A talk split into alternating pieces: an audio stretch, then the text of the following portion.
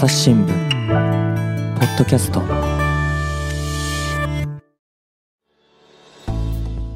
皆さんこんにちは朝日新聞の秋山紀子です神田大輔です。はい今日は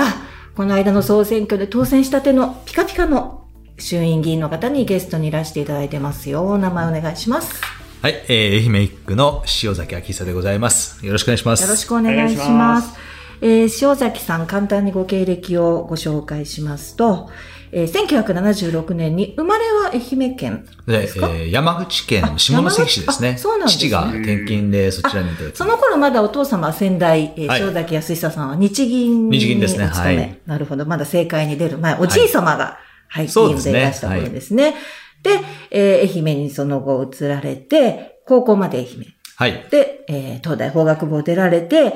えー企業法務で有名な長島大野常松法律事務所にご就職されて、活躍されてたんですけど、第一次安倍政権はい。で、えー先代の塩崎康久さんが官房長官になられて、官房長官秘書官に。はい、そうですね。はい。で、その後、留学されて、この時は MBA なんですね。そうですね。はい。はい。ページアメリカの、あの、ウォートはいンビジネススクールはい。この時の話もまた後で詳しくお伺いできればと思いますが、まあ、その後また元の古巣の法律事務所に戻られて、えー結構まあいろんなね、有名な事件と手掛けてらっしゃいますよね。企業の事件ね。オリンパスの粉飾決算だとか、えーエアバッグのリコール問題など。えーまさにこの、あの、長島の常松事務所は危機管理で、まあアジアでトップの弁護士事務所ということです、法律事務所ということですけれども、まあ、塩崎さんも弁護士時代は、まあ、危機管理ですとか、あと、コーポレートガバナンスの専門家でいらして、はい、ここまででももう十分すぎるほどピッカピカなんですけれども、さらにまた、はい、えー、先代が引退されるということで、公募で、はいはい、えー、政治家になることを選択されて当選されたということであります。ということで、えー、そもそも、まあ、おおじいさんもお父さんも政治家、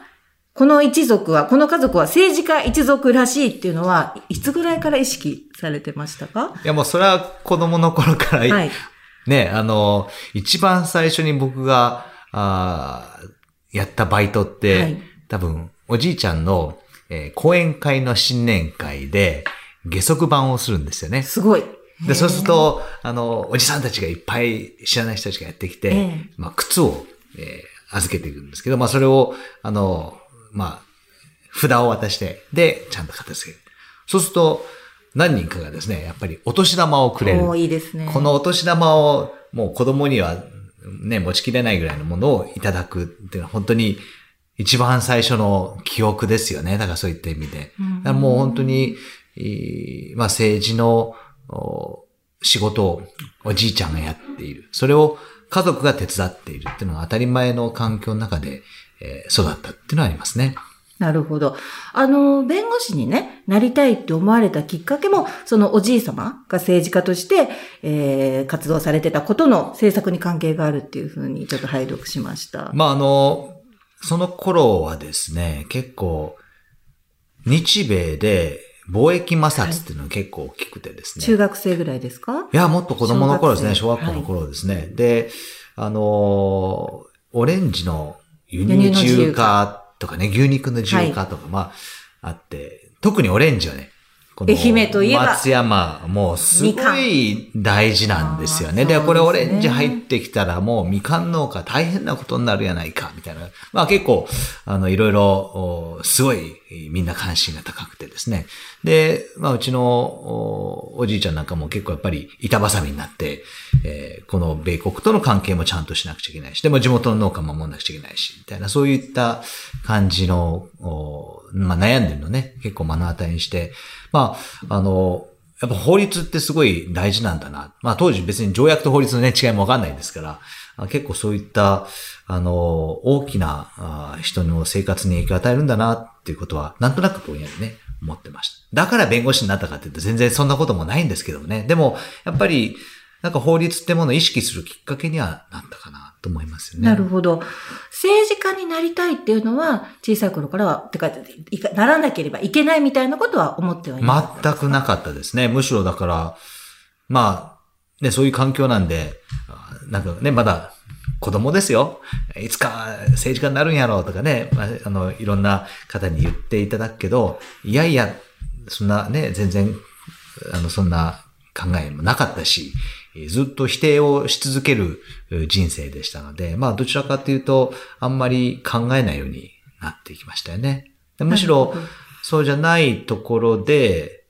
まあこれ反発も入ってんのかな。ちょっとだから、その、親とか祖父とかと全然違うところで自分の、なんかアイデンティティをね、きちんと築きたいなっていうのもあって、だから、あの、まあ、民間にむしろ行きたいっていうのは割と早くからあったかもしれませんね。なるほど。あの、私が一番最初にね、うん、あの、塩崎明久さんを、うん、あの、意識したのは、あ、この方はいつかお父さんの後を継ぐのかなっていうふうに思ったの。多分多くのメディアの記者はその時、政治部記者はそう思ったんじゃないかと思いますけれども、やはり第一次安倍政権の時ですよね。あの、先代のお父様が、えー、官房長官になられて、そして秘書官に、当時弁護士でピカピカの、あの、秋久さんがなられるということで、あ、あの、先代はね、きっとじゃあこの方をいつか後継にしたいから、経験を積ませたい。そんな風に思ってたんですか？思ってました、思ってました。みんな多分そう思ってたと思いますよ。本当ですか？はい。いや、もう大変な一年でした、あれは。だから全く政治のことをわからない弁護士がある日突然、はい明日から来てって言われて。これはどうしてそういうことになったんですか？これはですね、あの、うちの父が、まあ、第一次安倍政権で官房長官に選んでいただいたんですけど、これまあ言っていいのかな？あの、もともと、えー、秘書官に決まってた、まあ、なってくた、くれたらいいなと思ってた方がいたんですね。でもその方に、えー、がやっぱりその職場の都合でそんなに簡単に抜けられないっていうことになって、いろいろ差し障りがあったりです。で、じゃあ他にっていろいろ探したんですけれども、まあ普通ね、そのいきなり、えー、まともな仕事を辞めてきてくださいとかって、そんなに簡単に動ける人いないので。そうですよね。で、結構空位の時期が長くなっちゃって、それでまずいねってことで、最後に、やむなしで私のところに。そうだったんですね。もう誰もいないから来いってことになったって感じですね。なるほど。でもね、なかなかあの第一次安倍政権っていうのは、まあ厳しいと言いますか、いろんなこと、不祥事とかスキャンダルがいっぱいあって、あんまりいい思い出はないんじゃないですか？いや、大変な一年でしたね。あの、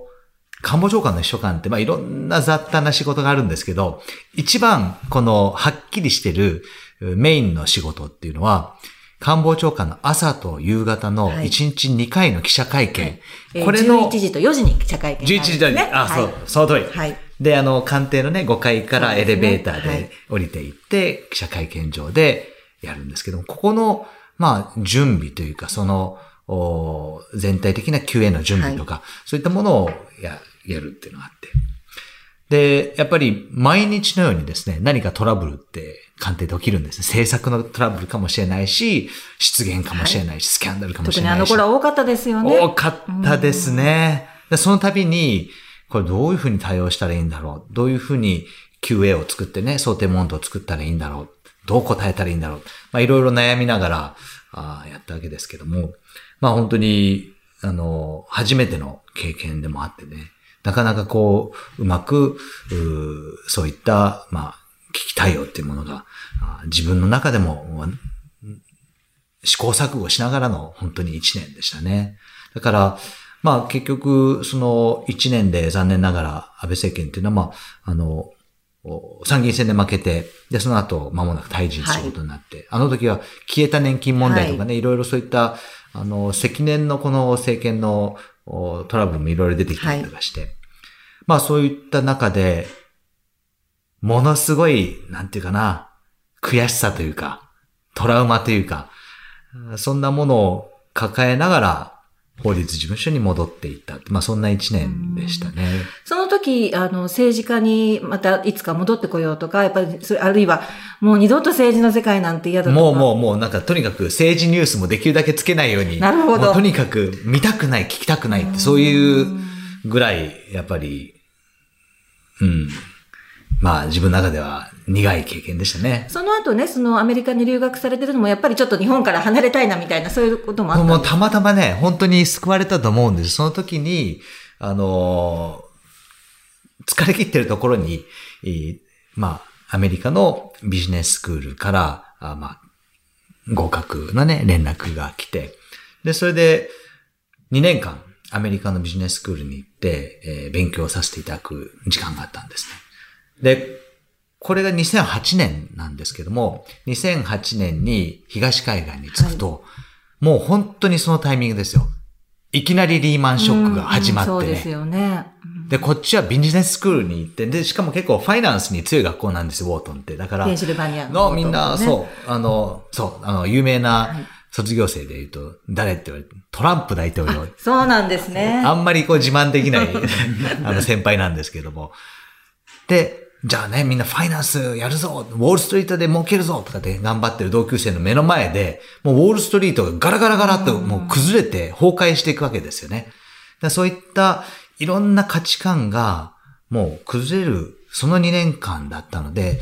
逆になんかもう私もこう抱えてきたいろんな心の傷とか、そういったものを割と自由にこう解放されて、ありのままでいられた。で、本当に自分が何やりたいんだろう。そんなことをこう、じっくり考える2年間がもらえたっていうのは、とても良かったかもしれませんね。この時ね、あの、ロースクールじゃなくて、このビジネス、MBA の方をはい選ばれたのは、これはどうしてだったんですか？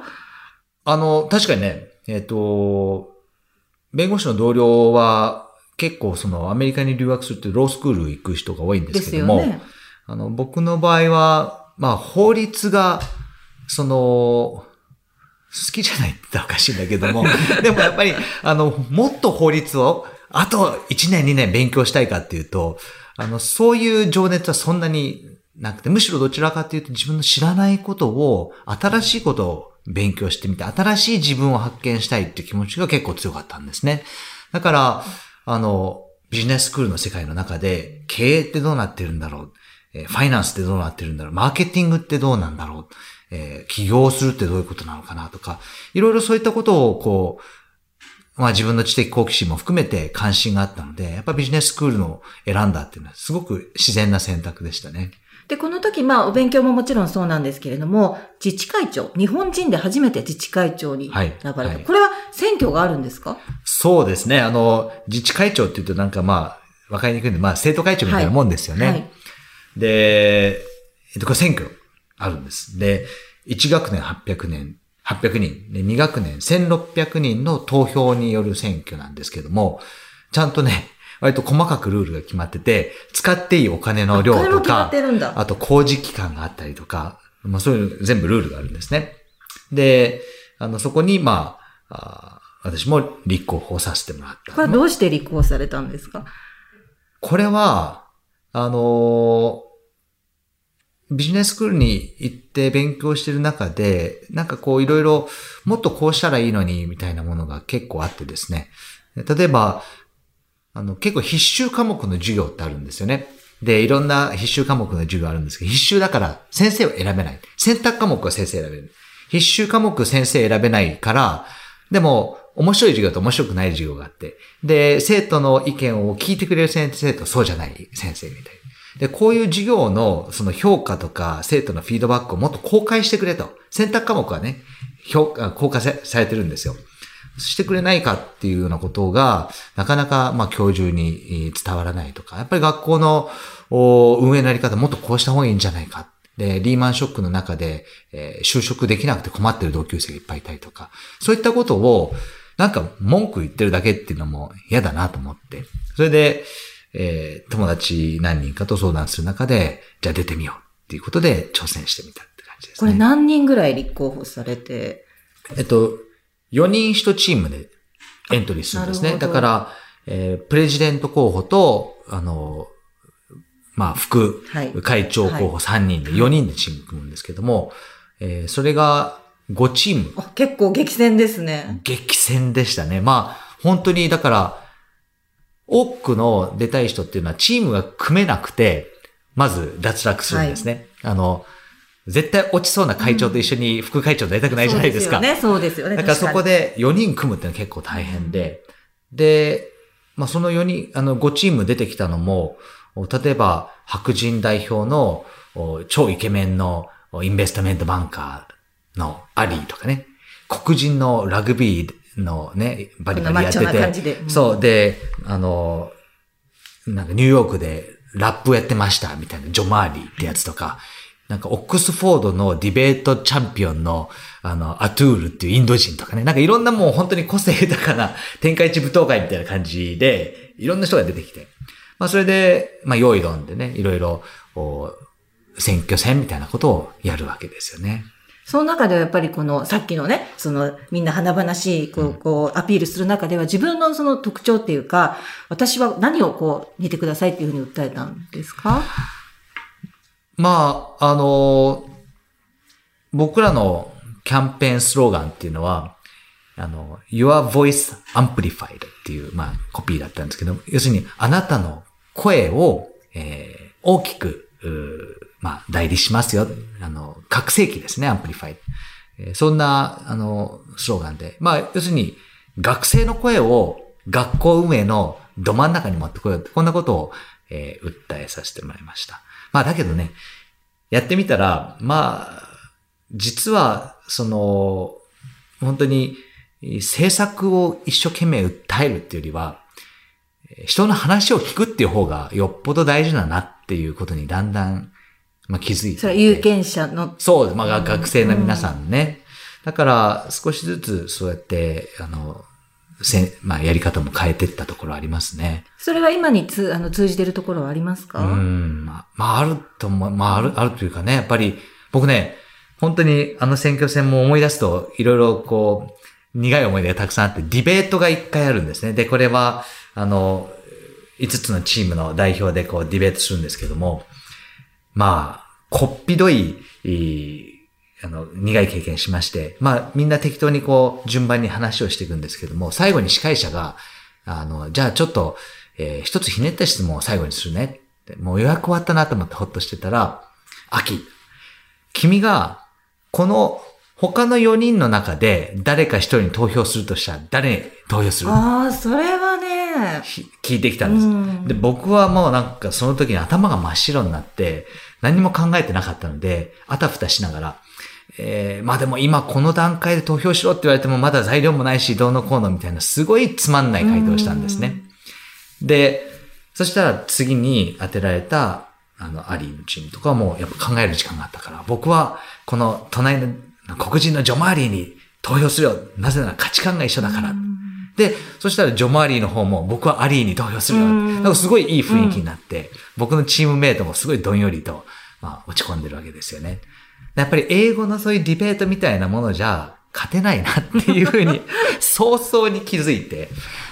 そっからもうひたすらドブ板選挙ですよね。アメリカでもの生徒会でもドブ板なんですね。まあそうですね。アメリカの選挙って言うとね、オバマみたいにかっこよくスピーチなんて思ってましたけど、全然そんなんじゃなかったですね。ももっとだから、留学生の、あの、いろんな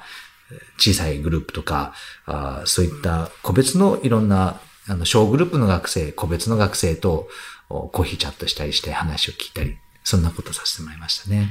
まあそうやってご活躍されて、まあ帰国で元の事務所に戻られて、まあそれでコーポレートガバナンスということでオリンプス、オリンパスの事件とか、マヤバックの事件とかを担当されるわけですけれども、ちょっとそちらも聞きたいんですけど、はい、今日やっぱり伺いたいのは、うん政策起業家としての話ですよね。はい、あの、まあ、政策起業家ってアメリカで言うときと、ちょっと、あの、日本でこう政策起業家って言ってるときは違うのかなと思うんですけど、うん、私の理解としては、永田町以外の、その、いわゆる、えー、霞が関以外のプロの、その政策を作る人たち、と一緒に、あるいはそれとは別に、え民間のいろんな方たちが、こう政策について、それぞれのその経験や知見を生かして、まあ議論したり、その政策立案に加わることだというふうに思っているんですけれども、そんな理解でいいですか？そうですね。あの、一番最初に僕が、あの、そういったことをやるようになったきっかけっていうのは、えー、東日本大震災2011年で、あの、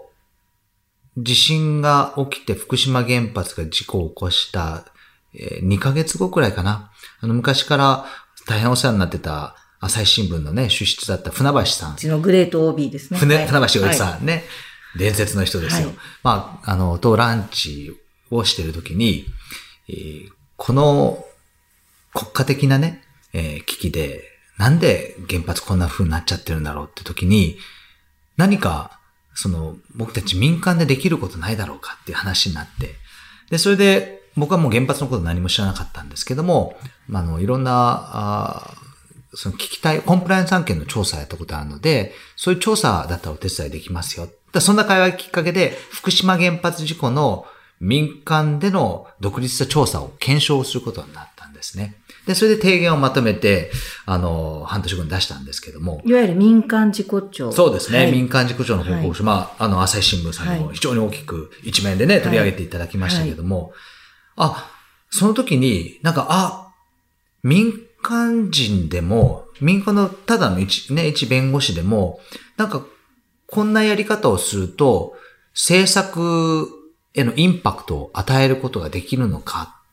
えーそんな役割がね、もうなんか政治家の仕事だとか官僚の仕事だと思ってたようなことが、民間人でもいろいろやろうと思えばできるじゃないっていう手応えを感じたのがその、あの、やつですね。で、そこから結構、あの、船橋さんと一緒にいくつかプロジェクトをやらせていただく中で、例えば、あの、今回のコロナのお対応の時も民間で調査報告書を。コロナ臨調という、はい、コロナ民間臨調、はい。去年の、一昨年の11月に出させてもらったんですけども、えーコロナへの第一波の対応とかを弁護士として、100人ぐらいの政治家とか官僚の人にインタビューして、報告書をまとめさせていただく。それは、ごめんなさい、下品な質問なんですけど、うん。お仕事としてされるのではなく？もう完全なプロボノというか、あまあ、無償ですよね。だからボランティアで。だから、今のね、言葉で言うと副業はい。ですよね。はいだから本業の弁護士としての、まあ、お仕事はしながら、まあ、それと、あの、まあ、かなり時間をね、えー使いながら、あー副業として、そういうう公益活動もやらせていただく。しかもプロボノで、そうですね。そういうそのプロボノとしてのご活動がね、何らかの形でその本業でこう活かされるとか、役に立つなんていうことはありますか？あ、まあ、すごくありますね。だから、まあ、一つはその、あの報告書書いた塩崎さんですよねっていうふうに認識してもらえるっていうのもありますし、その副業のこの、えーボランティアの検証を通じて、いろんな学者さんと知り合ったり、えーその、官僚の人と知り合ったり、役所の仕組みを理解することによって、本業のアドバイスにも生きてきたり、まあ、実はだから副業と本業に、すごくシナジーがあるんだなっていうことを感じるようになったのも、このいろんな取り組みを通じてですね。そういう活動を通じて、やはりやっぱりなんかこう、まあ、お父様もね、だんだんまあキャリアを積まれて、まあ、引退が近いのかな、なんていうお年にもなってきて、じゃあ自分もいつかというふうに思われたということはありますかいつかっていう気持ちはなかった。まあその具体的にってはなかったですけど、でもやっぱり、あの、あ、制作に関わること自体は嫌いじゃないんだ。まあその 2006年、7年のね、あのトラウマを乗り越えていくう一つの大きな、あーまあ、きっかけにはなりましたよね。そうすると、じゃあ直接ね、その政治家にじゃあ、やっぱり、あの、踏み出そうというきっかけはいつ？本当にだから、まあ、去年の、おまあ、コロナが大変なことになって、で、これどうするんだろう。まあ、僕の周りの人たちもね、本当に不安でいっぱいになるし、うちの子供も学校に行けないし、みたいな、そういうことになった時に、このまんまの政治大丈夫かっていう、まあ、思いがだんだん強くなって、やっぱり危機管理やってますので、何か経験活かせないかな。まあ、そんな思いが大きくなるのと、まあ、父が次出ないっていうことを、まあ、決めるタイミングがまあ重なってっていう感じですかね。で、じゃあご、ご自分も公募に応募される。そうですね。うんなるほど。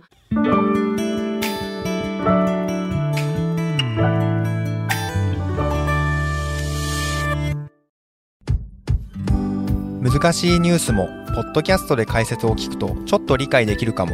朝日新聞デジタルのコメントプラスって知ってる？テレビでおなじみのコメンテーターや記者が記事の背景やその先について投稿しているよもっと深くもっとつながる。朝日新聞。あのー本当に塩崎さん、いろんなご経験もされていて、知見もあって、もうしかもね、アメリカで生徒会長もされていて、何も、なんというか、こう、世襲としてね、なんか出るのもなんか、なんか逆になんか誤解を受けちゃうっていうか、もったいないっていうか、っていうふうになんか思っちゃったりもするんですけれども、いわゆる世襲候補にな、まあ、公募とはいえね、どういうふうにも絶対批判されますよね。それについてはご自分としてはどういうふうにお考えですか？まあ僕は、あの、当然の批判だと思いますし、健全な批判だとむしろ思いますけどね。だから、まあ、あのやっぱり、そのまあ父の、えー信用のもとで僕を知ってくださるって方がいるかもしれない。えー一方で、えー世襲だから、なんか、親の七光なんじゃないかとか、本人は実力ないんじゃないかっていう厳しい目で見てくれる人も同じぐらいいるかもしれない。まあその、そういったことってやっぱりとても健全なことで、結局は、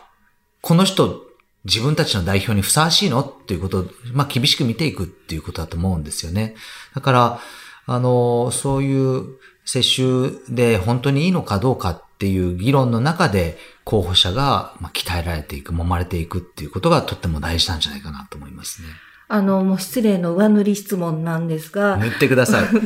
塗ってください。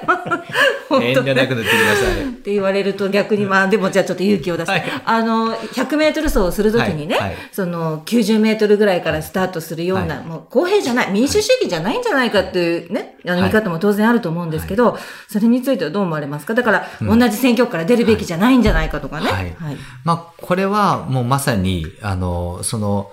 まあ、あの、政治の家から出るメリットと、えーその世襲批判のデメリットが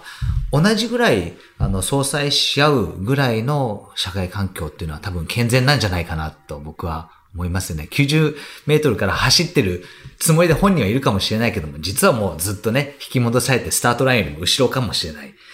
そこは本当はだから、あの、候補者本人にかかってきたり、まあそれを、まあどれぐらいそういった批判の目に耐えられるのかっていうことなんじゃないかなと思います。で、まあ、無事、無事というか、まあ、当然のように当選されて、もうすぐ今活躍されてですね、最近ちょっと、あの、ウェブでもご発信されてたんですけれども、えー、とてもこの政策がいけてる政策なんだろうなって思うんですけど、あの、恥ずかしながら何のことを言ってるのかよくわからなかったので、ここでちょっとお聞きしたいなと思うんですけど、NFT ホワイトペーパー。来ました。ありがとうございます。で、何ですかこの。ありがとう。わかんないですよね、これ not fungib ね。 le token？はい。で、何ですか？これもう一生懸命読んだんですけど、わかりませんでした。本当にね、わかりにくいと思うんですけども、非常に平たく言うと、えー、あの、デジタルな、えー資産、画像、例えばね、あの、秋山さんの写真、似顔絵のがあるとするじゃないですか。これを、えーデデジタルな JPEG で作ると、これって、最初は世界に1枚しかなくても、いくらでもコピーできますよね。だからこの秋山さんの似顔絵のこの JPEG を人に売ろうと思っても、いや、それは別にコピーでタダで手に入るからってなっちゃうわけなんです。でも、今度この NFT ってこのブロックチェーンを使った技術、別に中身は知らなくてもいいですそそういう技術があるんだ。それで、こう、まあ、一個だけですよってスタンプを押せるようになるわけですよね。著作権みたいなものですか？著作権というよりは、あの、一つだけ性、もうな固有性、まあ、シリアル番号みたいなもの。オリジナルそうですそうです原画みたいなもの？そうです、そうです。で、シリアル番号を振ると、本物とそうじゃないものっていうものが明確に区別されると、途端にデジタルな資産に希少性が生まれる、るね固有性が生まれて、そこに、あの、経済価値が一気に生まれるようになる。ですから、NFT 自体はね、これ単なる新しい技術の一つで、まあ、JPEG みたいなもんですよ。あの、JPEG が開発されて、写真を送るのものすごく容量がね、あの、圧縮されました。でも JPEG、JPEG って言っても、ね、そ、それがすごいわけじゃない。でも NFT を使うことによってデジタルな経済圏で一気にいろんな商取引がこれから始まるようになりますよ。それがいわゆる Web3 って言われる世界ですよ。そんなことを、あの、書いた政策提言のペーパーですね。でね、これその中身ももちろんすごく重要だと思うんですけれども、その政策の作り方、これがちょっとすごくちょっと、なんていうか、あの、変わったというか、それこそ、そのさっきの、あの、塩崎さんご自身が永田町以外のところで、その政策起業家として、政策作りに関わっていた、みたいなことで通じて作られたんですね。これちょっと教えていただけますか？いや、NFT の政策提言を作りたいんですけど、手伝ってくださいって、霞が関の役所の方々に聞いても、ほとんどの方は、秋山さんと同じ反応ですよね。な、なんじゃそりゃ、みたいな。何 ですか ?NF、なんて読むんですか、うんネフトですか？みたいなね、そう、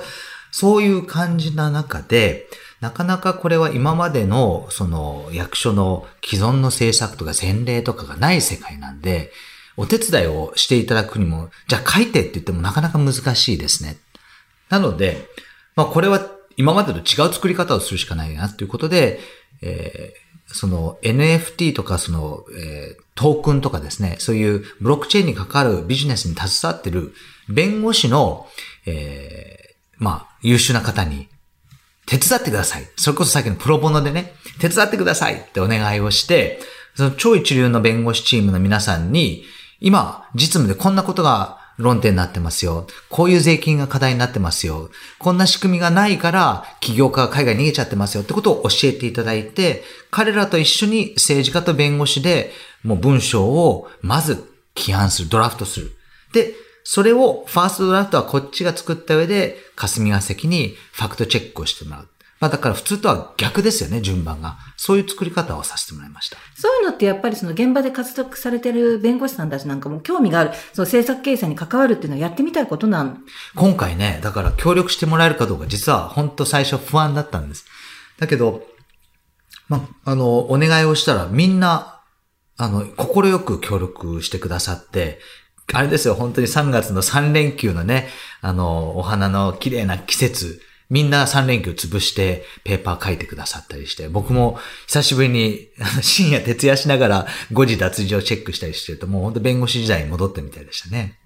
そうすると、で、この間そのホワイトペーパーがまとまって、今そのご自身で興味を持たれている、ご関心を持たれている政策としては、まずそういうデジタルの政策がありますよね。それから、あと、まあ、えー、これまでも、あの、自己庁なんかもやられてたから、まあ、エネルギーなんかもそうですか、はい、他にはどういうことをやって今日はね、実は、あの、さっき、えー、後藤厚労大臣に、一人親の支援のための要望書っていうのを持っていったんですね。これはもう、あの、僕がずっと前から弁護士時代から問題意識を持ってきた問題で、実は今日本で一人親の家庭って二世帯に一つが貧困そうなんですね。相対的貧困。もう本当にこれ実は OECD の36カ国を比較したときに日本何位だと思います。35位。下にはコスタリカしかいない。だから世界で最もと言っていいぐらい一人親家庭に冷たい国に今なっちゃってるんですね。で、中でも、その、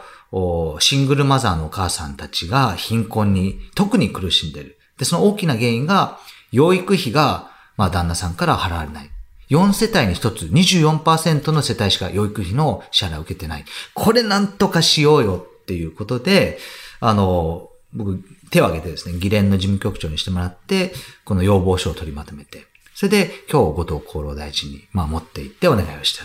そういったこう割と身の回りのというか生活に関係あるような政策もご関心が。まあ弁護士ですからね。やっぱり、あの、これまで、まさにそう生活とか人生のいろんな苦しい相談を受けてきたものの中での、まあ問題意識。誰かの役に立ちたい、力になりたい。まあそういったものがベースにありますんでね。そこは政治家になったからこそできるなるほど役割かなと。そうすると、弁護士さん自体も、あの、企業法務とかね、その障害弁護士みたいなことだけじゃないご相談も受けられるそうですね。あの、もちろんお金を取ってたかっていうと、あの、そうじゃないものもありますけど、でもやっぱり僕らの世代って、まさにそういう、まあ結婚した後のいろんなトラブルが本当に友達の中でも多かったりしてね、えー、仕事でも相談を受けましたし、プライベートでも相談を受けたし、いろんなその、子供の親権をめぐる争いとか、あ旦那さんのね、トラブルとかそういったものを、まあ、見てきたので、やっぱり子供の成長とか貧困とかの問題っていうのは、やっぱすごく自分も子育てをしている身としてはすごく気になりますよね。ありがとうございます。えー、っとですね、あの、今、NFT のね、話もありまして、はいはい、で、Web3 の話もね、はい、ちょっと出てきましたけど、Web3、えー、Web3.0 なんて言い方もしますけども、はい、その中で DAO っていうのがね、はい、存在としてこう注目をされていると。これは、えっ、ー、と、ブロックチェーンなんかもそうですこれ中央銀行がないけれども、お金としてのね、に、似通った価値を持つと。うん、で、えー、DAO っていうのは何かっていうと、もうその中心のね、人物とかなくて、組織もなくて、うん、みんながそれぞれに集まって集団を形成するっていう、はい、そういうコミュニティがね、基本になってくるっていう話じゃないですか。はい、はいああ、いいことだなと思うんですけど、なんかその、政治っていうのはしかし、どちらかというと中央にいて、特に国会議員っていうのは、はい、はい。えーそこからその、まあ、下にこうね、いろんなことを下ろしていくっていう組織のあり方とは全く逆っていう感じもするんですけれども、そのあたりっていうのは矛盾はないんですか？あ、もうまず神田さんが DAO を正確に理解していただいて、DAO こそ NFT 以上にね、一般の聞いてる人なんじゃそりゃっていうね、世界だと思う。一応ね。さすが。さすがでございます。でも、あの、DAO の仕組みってまさに今、神田さんが説明してみていただいたみたいに、非常に文献的なガバナンス、まあその意思決定を可能にする組織を作れる仕組みなんですよね。で、実はだから、まあ、政治と比べてどうなのっていうことですけども、政治も文献に任せた方がいいものと、やっぱり中央集権で決めなくちゃいけないものと、両方あると思うんですね。例えば本当に危機の時の対応、今回のコロナ対応とかも、やっぱり国が決めなくちゃいけない役割で改めて分かったことがある。でも、地方に任せた方がいいものもある。この DAO っていうのは、例えば地方も、その地方自治体とかで、例えば村とかで、ある一部のものを、じゃあ、コミュニティで決められるようにしましょうっていう時に、それを非常に簡単に、そのデジタルトークンを使ってできるようにする。すごく新しい簡便な仕組みなんですね。だこれを、じゃあ例えば地方自治体が暗号通貨を発行していったらどうか。そうすると新しいこの住民参加の、えボランティアの仕組みができるんじゃないか。例えば市民大清掃にね、神田さんが言ったら、あその東京都からあコインがもらえる。ね、愛媛県からコインがもらえる。そしたら、全員を単位化できるわけなんですよね。で、その、そのぜ、そのトークンを持ってるみんなで、じゃあ次のボランティア活動の場所を決めるって、そんなルールにすることもやっぱできるわけですよね。新しいコミュニティの作り方が、このトークンを使って可能になる。そんな可能性を秘めてるのが DAO なんじゃないかな DAO。って DAO。DAO ですね。DAO ディセンタラライズドなんとかかんだんですよ。うんいや、で、まあ、ここの話は多分ね、1時間ぐらいしてからでないとなかなか話が通じないかなと思うんですけど、一個その DAO とかできた時はい。に私が懸念するのがですね、えーまあ、それこそ NFT に関してもまだちん。ぷんかんぷんだよっていうお話、DAO もそうだし、ブロックチェーンもそうなんですね。で、えっ、と、今、アメリカで、私、本当に聞きかじりの話なんですけれども、企業が人口の70万と80万人ぐらいの規模の都市を作ろうという動きがあると。で、それは、要するにそういうところに住めるような人たちが、まあ、既存のね、都市っていうのにみんなこう困ってるわけですね。例えばサンフランシスコとかも、ねはいはいいいとこだけど治安がどうも、とかね。っていう中で、理想の都市をインフラからもう全部企業が作ろうじゃないかと。うん。で、そういうところにそこで働ける人たちが集まってくるみたいな。うんで、DAO っていうのも、ボランティアとかでやってる分にはすごくね、その、いわゆる既存のボランティアのイメージでやってる分にはいいと思うんですけど、はい。できる人が多分限られて、うん。で、それでその、いわゆるパワーを持っているような人たち、経済的に力があったから、すごく頭がいいとかね、いう人たちだけが集まっちゃって、そこにこう、門作って閉じちゃってですね、で、周りのことは知らないみたいな街みたいなのが、できやしないかなっていう議論も、まあこれあるみたいなんですけおー、なるほ。ど。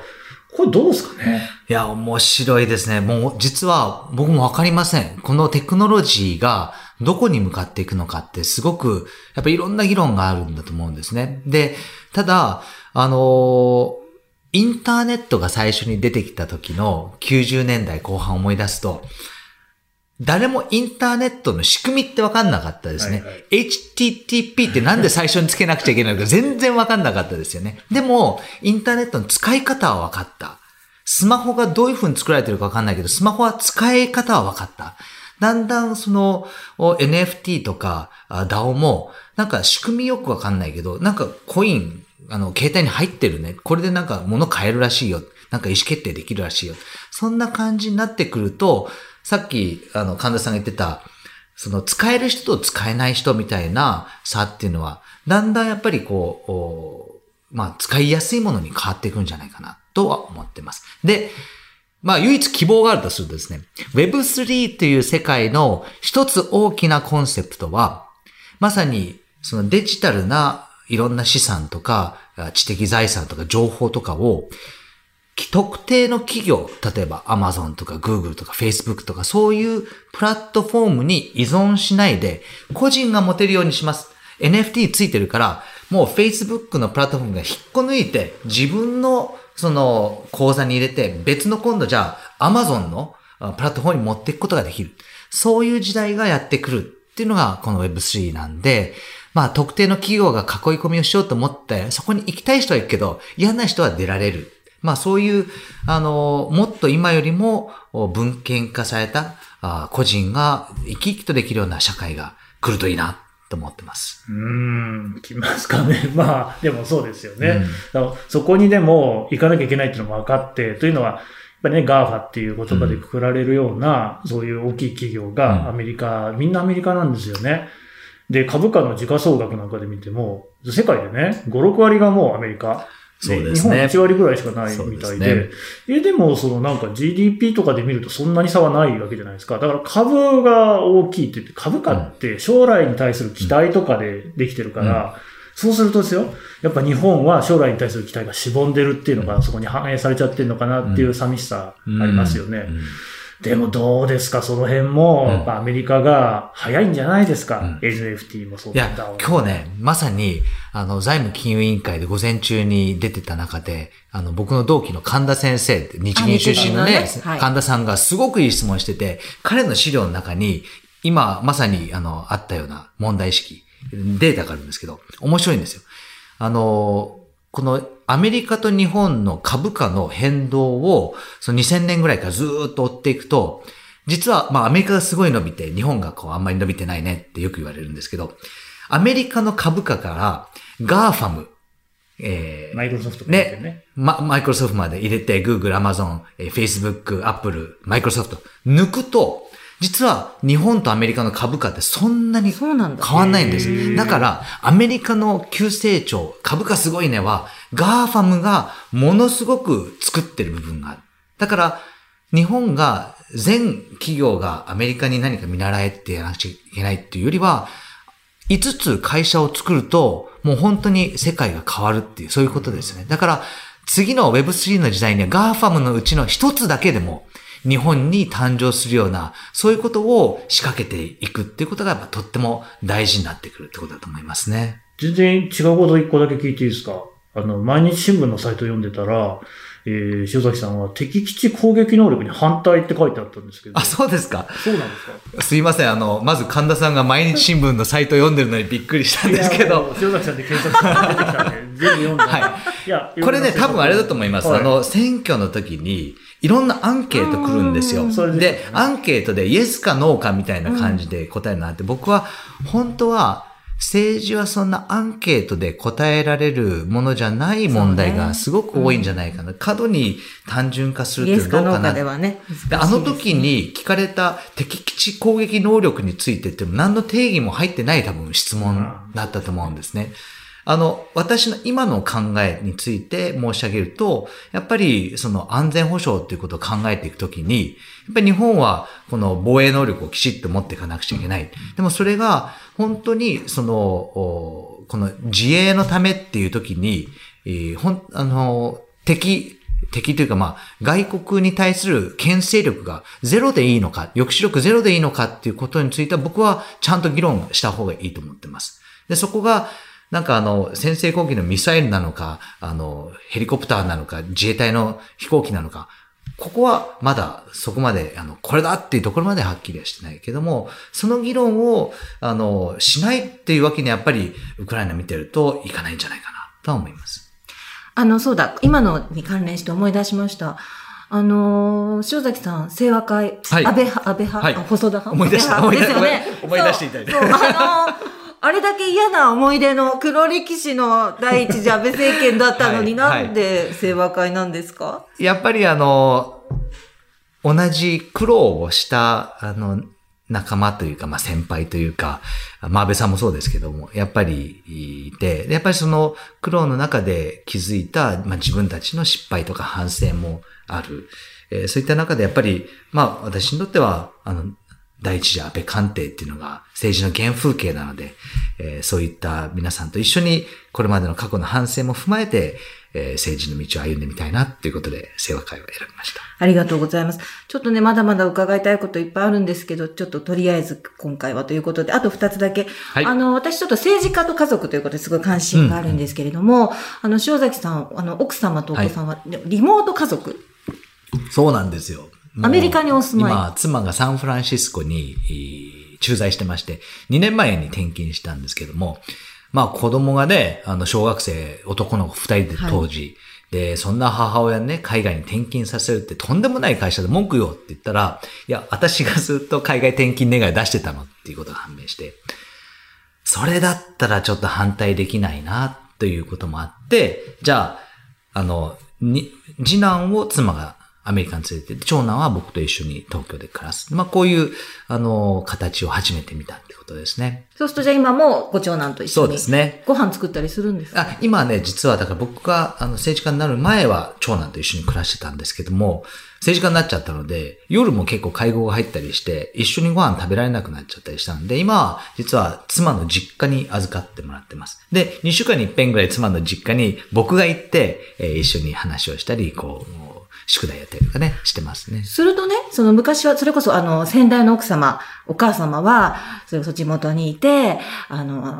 まあ、いろんな旦那様の、あの、えっ、ー、と、その政治家さんの名代として、秋さんの先代の名代として、いろいろ挨拶したりとか、選挙活動したりとか、いろいろされてたと思うんですよ。ということは、今の、えっ、ー、と、塩崎さんの奥様はそういうことは一切されてない。まあ、そうですね。まあ、あの、やろうと思ってもなかなかできない環境にありますので、えー、ただ、まあ、まあ、こういう時代ですのでね、まあ、妻には妻のこの、やりたい夢、そういったものを追い求めてほしいなと思いますし、まあ、その分、僕が頑張ってね、ちゃんと選挙に強くなるっていうことも含めて、えー、その分、より一層地元に帰ってね、有権者の人たちとお話をして信頼関係を築くってことを頑張るしかないかなと思ってます。ありがとうございます。最後の質問になりますけれども、まあこうやって、えー、政治家になられて政策形成の当事者になられたわけですけれども、どういう国を目指したいというふうに思われてますか？僕はやっぱり、その自分たちの子供たちが、あ働きがいのある、やりがいのある、生きがいのある、そういう、その、仕事に就いたり、自己実現ができるような社会っていうのを、ちゃんと残していってあげる。まあ、月並みな言い方ですけどね。でも、そういったことが、その月並みな理想が、結構ハードルがだんだん高くなってきてるなっていう気がしてます。だから、まあ僕の子供たちがちゃんと大人になった時に自分の子供たちに、えー、自信を持って、暮らせるような、で、本当に面白いなと思えるような仕事が東京だけじゃなくて地方にも残ってるような、そんな国をあの残していきたいなっていうふうに思ってます。ありがとうございます。えー、次に出ていただく政治家さん、どなたをご紹介いただけますでしょうか？はい。あのこの番組ね、結構、おまあ、先輩から頼みやすい後輩に来るパターンが多かったと思うんですけども、あの、次は思い切って、ぐっと先輩に行きますので、はい、4回生の山下隆さん、はい、大臣経験者ですね。大臣経験者、はい、元法務大臣で、検察、ね、元検察官で、ね、もうバリバリ、あの、本当に優秀な検察官なんですけども、えー、実は今、あの、自民党のガバナンスコードを作ったりとか、いろんなプロジェクトでご一緒させていただいておりまして、私、まあ、あの、別名、山下法律事務所のアソシエイトみたいなものですので、まあ、あの、そのボスをね、今までの分、あの、逆指名してやろうということで、はい、山下隆さん、ぜひお願いします。はい、ありがとうございます。というわけで今日は、えー、塩崎明久さんに来ていただきました。どうもありがとうございました。どうもありがとうございました。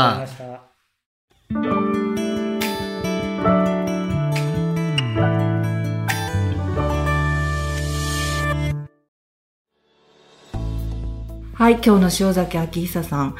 もうね、政策も生活に関係あることからデジタル、そして安全保障までエネルギーも、もう何から何まで、えー、おできになるんですけど、ぜひまた今度政策について、えー、伺いたいなというのともう一つ、今日は伺ってて思ったんだけど、あの、私最近思うんですけどね、第二次安倍政権があれだけ続いて、あの、強かったのは、第一次安倍政権の失敗にありってすごく思うんですよね。それを知ってる数少ない方なのかなって思いました。またいらしてくださいね。ありがとうございました。秋山のり子でした。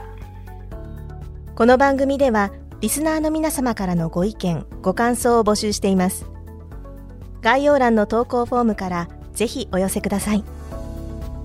ツイッターやメールでも受け付けています。ツイッターでは番組情報を随時紹介しています。アットマーク朝日ポッドキャスト朝日新聞ポッドキャストで検索してみてください。